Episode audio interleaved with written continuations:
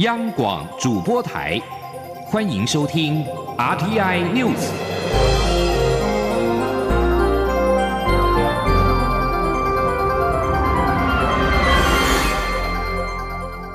听众朋友您好，欢迎收听这节央广主播台提供给您的 RTI News，我是张顺祥。一个广泛的国家联盟九号揭示雄心壮志的计划，要创建一条连接欧洲。中东跟印度的现代香料之路，促进具有潜在广泛地缘政治影响力的贸易关系。美国、沙地阿拉伯、欧盟、阿拉伯联合大公国跟其他国家，在印度新德里举行的二十国集团峰会的场边，发起这项连接铁路、港口、电力、数据网络。以及氢气管线的倡议，虽然主要聚焦在贸易，但这项计划可能会产生广泛的影响，包括了发展出宿敌以色列跟沙地阿拉伯之间的接触。签署国家希望这项倡议能够有助于融合印度十四亿人口的广大市场和西方国家。制衡中国大陆大手笔的基础设施支出，提振中东的经济，并协助以色列和波斯湾的阿拉伯国家关系正常化。美国总统拜登在发布会上表示，这是真正重大的事，称这是历史性的计划。欧洲联盟执行委员会主席范德赖恩说：“这项所谓的印度。”中东、欧洲经济走廊远超过只是一条铁路或一条电缆，这是一座跨越大洲跟文明的绿色和数位的桥梁。一项拟议的项目将连接整个中东的铁路和港口的设施，包括阿拉伯联合大公国、沙地阿拉伯、约旦和以色列在内，可能使得印度跟欧洲之间的。贸易快速高达百分之四十。俄乌战争日益加剧之际，西方盟国九号在波罗的海举行大规模的海军演习。德国的海军透过声明表示，一共有来自十四个国家，大概三千二百名的士兵参加了德国主导的北部海岸二十三号演习。演习一共有三十艘的舰艇跟前舰，十九架飞机以及各种登陆部队参加。北大西洋公约组织的发言人怀特说：“俄罗斯对乌克兰的侵略战争已经从根本上改变了波罗的海安全局势。”其他参演国家还包括有意大利、法国、芬兰、爱沙尼亚、丹麦、加拿大、比利时、拉脱维亚。立陶宛、荷兰、波兰、瑞典跟美国，俄乌战争爆发牵动了全球。在台湾的国立台湾师范大学六号举办了《菩提战争》新书发表会，译者方伟达表示，这场战争告诉世界，台海之间不能够有战争。请记者陈国维的专题报道。俄乌战争牵动世界局势，以及台海间美中角力的敏感神经。台湾师范大学理学院副院长、中华战略学会资深研究员方伟达翻译英国作家马克·加莱奥蒂的著作《普丁战争：从车臣到乌克兰》，六号举办发表会，并邀请多位学者专家共同探讨俄罗斯以及俄乌战争带给台湾哪些生存战略启示。中华战略学会理事长李本金表示，俄罗斯对对许多台湾民众而言，是个非常迷样的国家。当年有所谓的反共抗俄，所以俄罗斯很容易被视为不是很光明、很体面的国家。但其实俄罗斯是个拥有老文化、老思想的国家，在文学、音乐、体育等领域具有世界顶尖水准。现在因为发动战争而让国家形象受损，但俄乌关系和历史渊源相当复杂，外人很难看懂。民众如果不要从战犯的角度看俄罗斯，反而可以更了解这个国家。同情俄罗斯或者你恨俄罗斯，那都没有意义，因为俄罗斯不管你恨他还是你爱他，他还是会留在那里。打完仗以后，他还是一个大国家，是还是一个悠久文化的国家。淡江大学国际事务学院院长包正豪指出，俄罗斯统治者的声望根源于民族自尊和情感，是否认同大俄罗斯民族主义以及对外扩张是否成功，这两个因素决定了俄罗斯统治者的地位，甚至是政权的正当性。俄罗斯联邦共和国作为俄罗斯帝国及苏联的继承者，在这样的政治文化影响下，普廷其实是在收拾旧山河。从戈巴契夫时代的苏联的。从解到叶尔钦时代，几乎没有办法掌控苏联。当时的苏联从大国一夕之间被别人干起，对整个俄罗斯而言，对俄罗斯人民其实是很难接受的。所以就普京而言，他其实很重要一个点是，他必须展现出来，谁是能够领导俄罗斯重现光荣。包正豪说：“因为对外扩张的胜利成为俄罗斯领导者的重要指标，就可以想象，普廷在所有相关冲突中就是要持强硬的立场，而且在土地问题上绝对不会让步。不过，其实俄罗斯人并没有真的这么喜欢普廷，只是普廷在每个面相都展现出他是传统俄国有能力的领袖，这个印象深植人心。因此，在看这场战争或看这本书的时候，必须从历史文化的角度对普。”做更多了解。包正豪直言，俄乌战争对台湾最大的影响是让台湾人看到战争的样子，即便看到的画面是经过筛选的镜头，即便是纯粹西方社会的视角，但都看到了战争的样子。他回想小时候知道两伊战争开打，而且打了八年，但那时候完全没有感觉，更不用提更早以前的战争。他说，俄罗斯在台湾社会当中不属于视野范围看得到的，大多数。人最北就是看到日本北海道，最南看到澳洲和纽西兰，往西边走会看到东南亚的泰国、马来西亚，接着视野就会跳过一大段，直接到西欧。往东看则是直接到美国。俄罗斯根本不在国人的视野范围。其实从台湾的学习环境也能看出，像是大学的俄文系很少。现在所谓的俄罗斯，只有几种人会重视，包括外交部人员、极少数高等教育从业人员以。及很少数的商人，可是俄罗斯其实对台湾的影响很大。俄罗斯和中国的关系连带会影响两岸关系，就像两岸关系会受中美关系牵引一样的道理。方伟达则提及，俄乌战争对国际秩序的颠覆和重整值得关心，东亚政治也受影响，中国还有可能从中成为赢家。因为现在的卢布大量的贬值，然后再来就是说。西欧各国不见得要跟俄罗斯去买天然气，所以俄罗斯的天然气用非常便宜的价格卖给中国大陆。等于说，在俄乌战争来讲，我是觉得说中国大陆它是最后的赢家。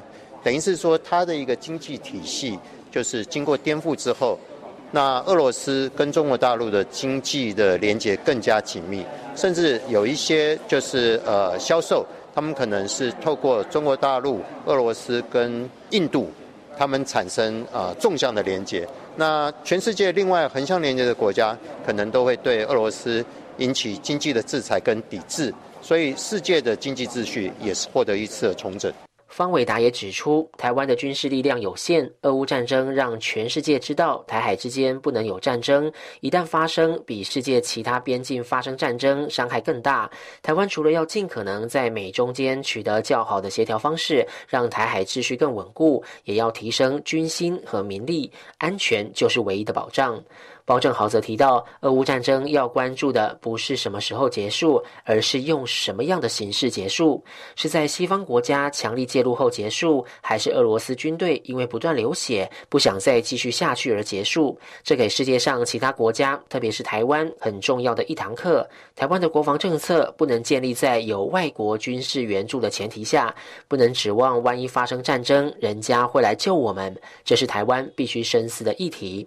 中央广播电台记者陈国伟台北采访报道。持续提供国际新闻。英国警方九号宣布，他们以间谍罪逮捕了一名二十多岁的本国籍男子。据《星期日泰晤士报》，这名男子在英国国会担任研究员，同时涉嫌替中国大陆工作。报道指出，该名二十多岁嫌犯在担任国会研究员的期间。曾经跟执政的保守党议员有过接触。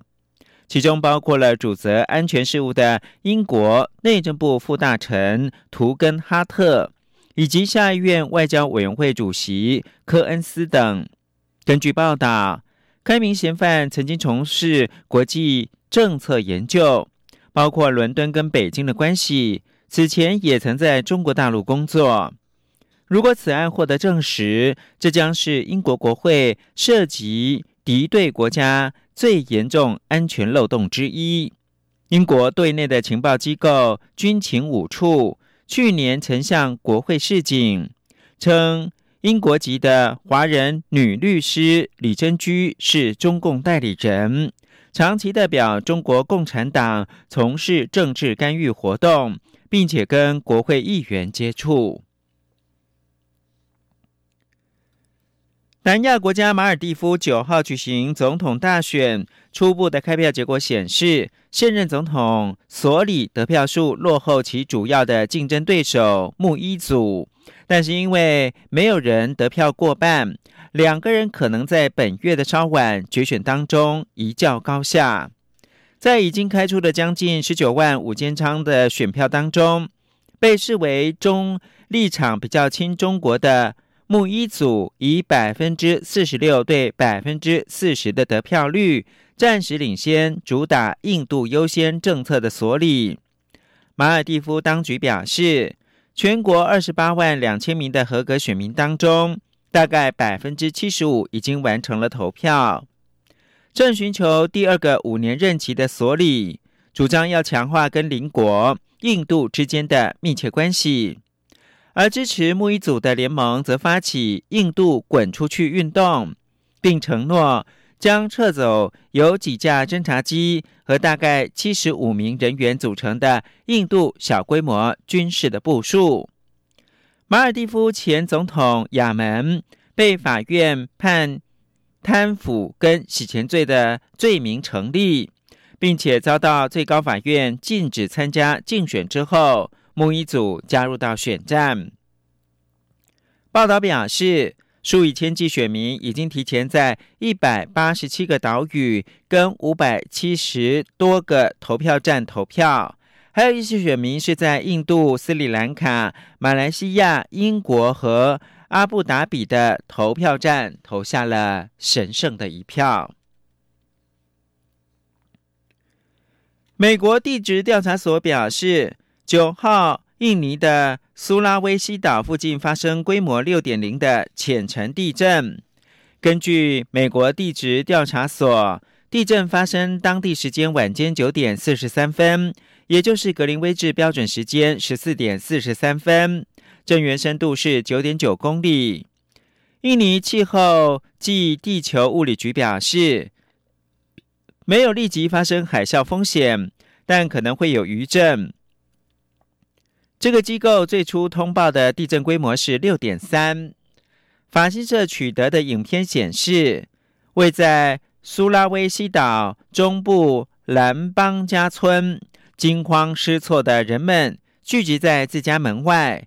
因为担心余震而不敢待在家里。事实上，去年的十一月，印尼的爪哇岛发生规模五点六地震，造成六百零二人丧生。今年四月，印尼西部的苏门答腊岛附近发生规模六点一的地震，所幸并没有酿出人员的伤亡或者是财产的损失。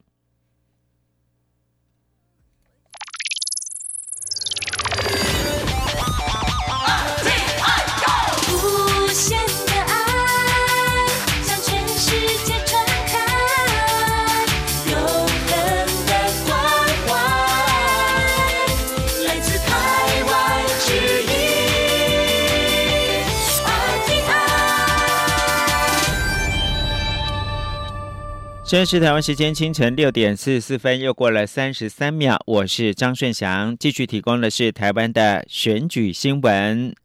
中央选举委员会公告，九月十三号到十七号要受理连署参选总统、副总统申请。红海的创办人郭台铭表示，目前正按照既定的行程安排。外界虽然有人认为是凌乱，但其实有步骤的。谈及到。前卫生署长杨志良投书呼吁郭退选。郭台铭回应：“我们是巧巧的在一起，但也巧巧的分手。杨志良永远是朋友。”郭台铭九号晚间走访饶河夜市，跟摊商以及民众互动热络，还买了胡椒饼等小吃，现场吸引台湾跟外国游客争相的拍照，把街道挤得水泄不通。杨志良投书媒体呼吁郭台铭对选。对此，郭台铭办公室的发言人黄世修在九号表示，杨志良当初说忧心再也没有办法整合，现在又要郭台铭退选，是不是忘记还有民众党的总统参选人柯文哲？请听记者王维婷报道。前卫生署长杨志良投书媒体，呼吁红海集团创办人郭台铭退选，不如将准备联署的经费捐给健保爱心专户。对此，郭台铭办公室发言人黄世修九号受访时表示，杨志良呼吁郭台铭退选，可能有点误会，且跟当初杨志良自己的说法也不同。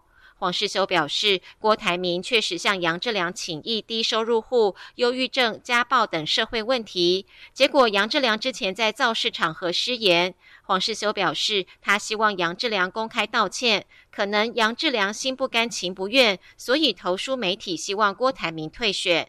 黄世修表示，杨志良的说法跟当初不同。我我听得有点奇怪，就是我们每一场总统大选的经费，那都是。几十亿的金流在流动的，这远远超出联署的费用了。那如果照杨署长的逻辑，那是不是台湾要取消总统选举？好，第二个，杨署长说啊，这个郭台铭参选啊，就会造成一团混乱啊。哦，可是我也要提醒杨署长，您当初来找郭董。您当初的说法也是忧心在野的局势非常的混乱，无法整合。现在你又说哦，没有没有没有，只是只要郭台铭直接退选啊，只要支持侯友谊啊，我们就可以团结了。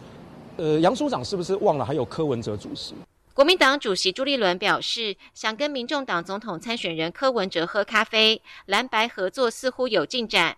关于郭台铭邀约在野阵营喝咖啡的进度，黄世修说，这几天的氛围突然转变，幕僚都有联系，但是具体进度有限，也没有排定时间。主要是因为国民党内部正在坚壁清野，而民众党忙于应付民进党围剿柯文哲。黄世修也批评国民党内的主战派阻挠整合，嘴巴上讲郭台铭没戏唱，又封杀郭台铭所有后路。他反问国民党主战派对得起在野阵营吗？最新一份的民调显示，侯友谊的支持度超越柯文哲。对此，黄世修表示，郭台铭支持度是第四名，但是支持来源都独立于政党基本盘之外，且郭台铭拿到最多的中间选民选票。他表示，郭台铭的支持者多是中间隐性选民或是经济知识选民。如果可以和另外两党组成最强队伍，就能打败民进党。中央广播电台记者王维婷采访报道。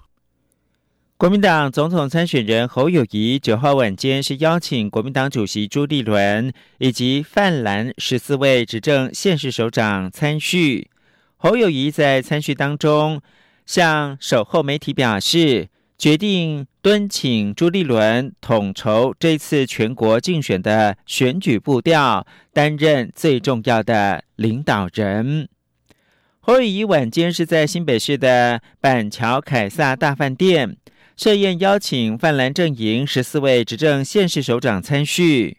此前传出，国民党总统参选人侯友谊全国竞选总部架构已经确立。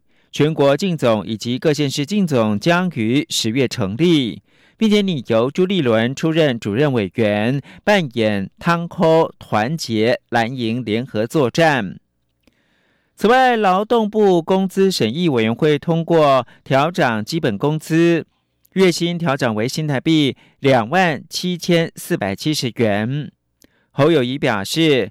民进党基本工资达三万元的目标正式跳票，民进党做不到，就让侯友谊来做。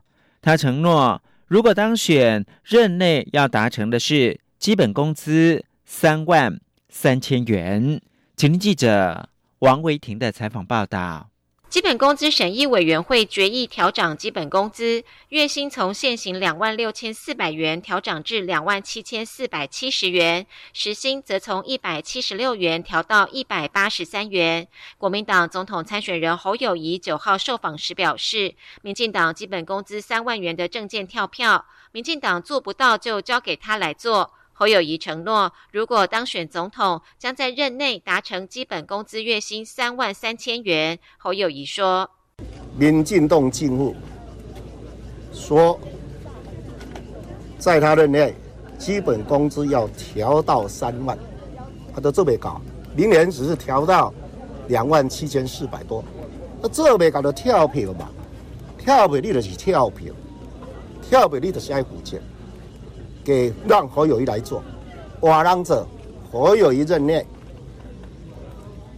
一定会以三万三的基本工资为目标，全力以赴。国民党主席朱立伦表示，想要约民众党主席柯文哲喝咖啡，并说已经透过幕僚邀约。对于蓝白合作是否有谱，侯友谊表示，他是国民党提名的总统参选人，也经过全代会同意，他将坚定步伐，结合所有力量，赢得胜选。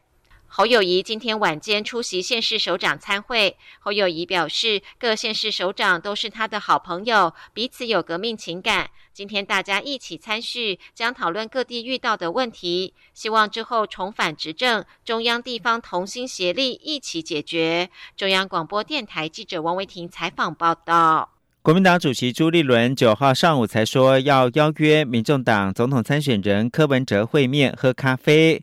柯文哲晚间在台中雨中举办首场的庙口开讲，提到国民党总统参选人侯友谊表示，常常让我忘了他的存在。柯文哲九号在台中大甲举办首场的庙口开讲，现场一度下起雨，民众撑伞、穿雨衣等待。朱立伦才抛出想跟柯文哲会面喝咖啡想法。柯文哲在演说当中，先是剑指副总统，也就是民众党的，也就是民进党总统参选人赖清德。接着提到侯友谊时说，常常让我忘了他的存在。柯文哲指出，赖清德的标签太重，战争的风险持续存在。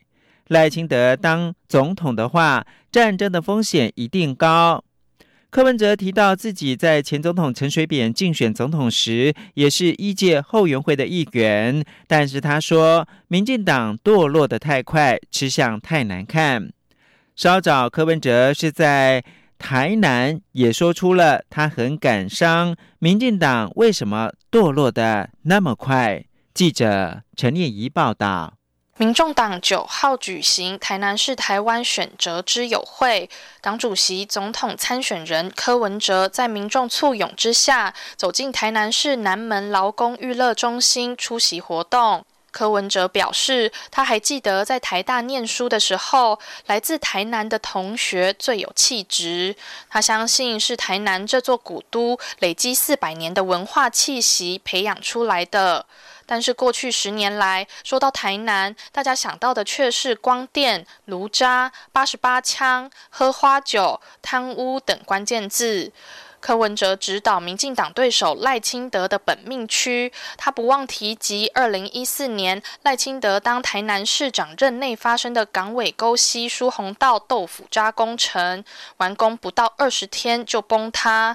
他觉得台南有些该解决的问题还没解决，人民的小事就是政府的大事。柯文哲说：“台湾人没有那么笨，只要公开透明，政府正常，国家正常就好。”他重申，他所谓的正常国家要做到五件事，包含政府讲话是可信的，司法是公平的，法律是要遵守的，公务员是服务老百姓的，监狱是关有罪的人。他指出，政府讲话要可信、要算数，是首要目标。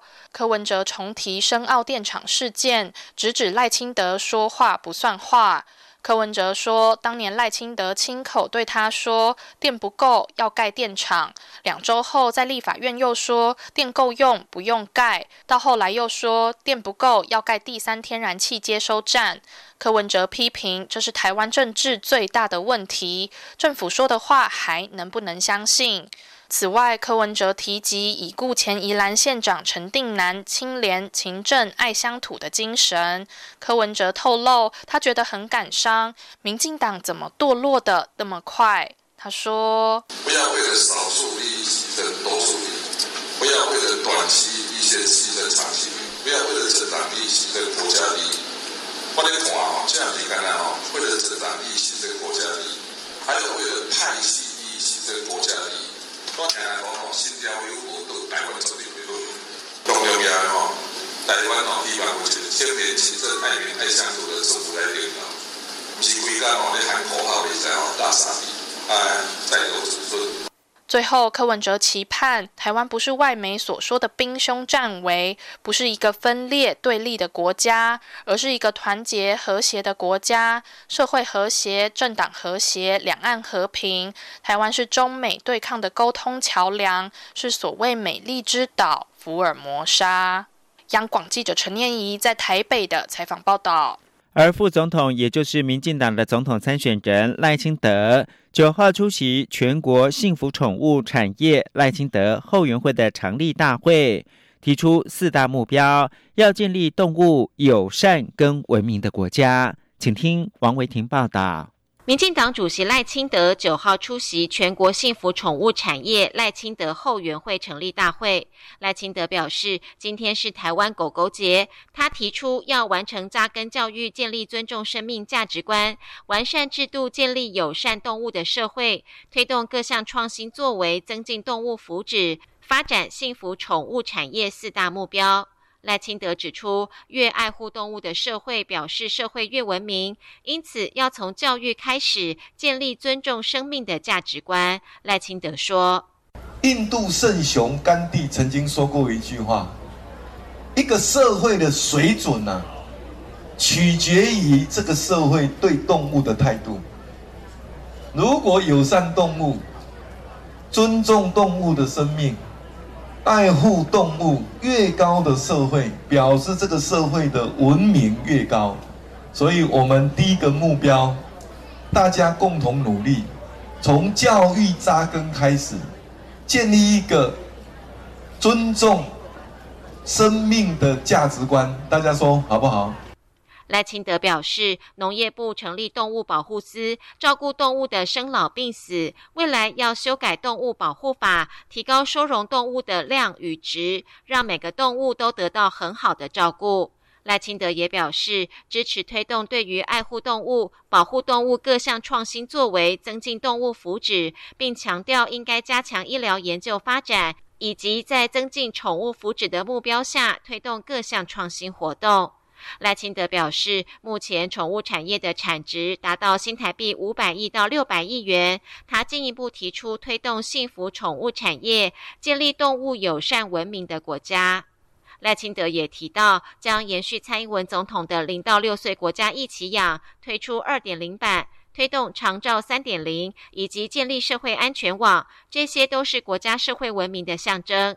赖清德表示，今天活动背后的意义，就是要传达一个重要的讯息：这个国家不仅对人的照顾越趋于周延，宪政的运作更重视人权，连对动物的保护重视，通通更趋于完美。这个国家才是文明的国家，才会赢得国际社会的尊重跟肯定。赖清德周末行程满档，除了参加宠物产业后援会成立，还有北区宗教后援会成立大会、全国护理师后援会成立大会、彰化旅外乡亲后援会成立大会。明天则会转往南部参加嘉义市信赖台湾成立大会、台北市台南同乡会活动，以及出席南部四大社团挺赖后援会。中央广播电台记者王维婷采访报道。以上新闻由中央广播电台台湾之音提供，我是张顺祥编辑播报。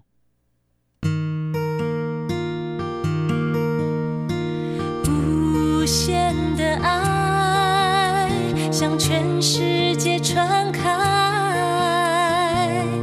永恒的关怀来自他。